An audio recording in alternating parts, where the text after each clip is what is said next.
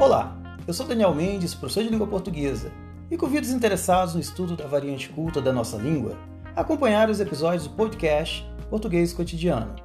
Abordaremos os aspectos formais apontados na gramática normativa e apresentaremos algumas especificidades que poderão auxiliar durante a escrita ou na resolução de questões de concursos públicos. Sejam todos bem-vindos.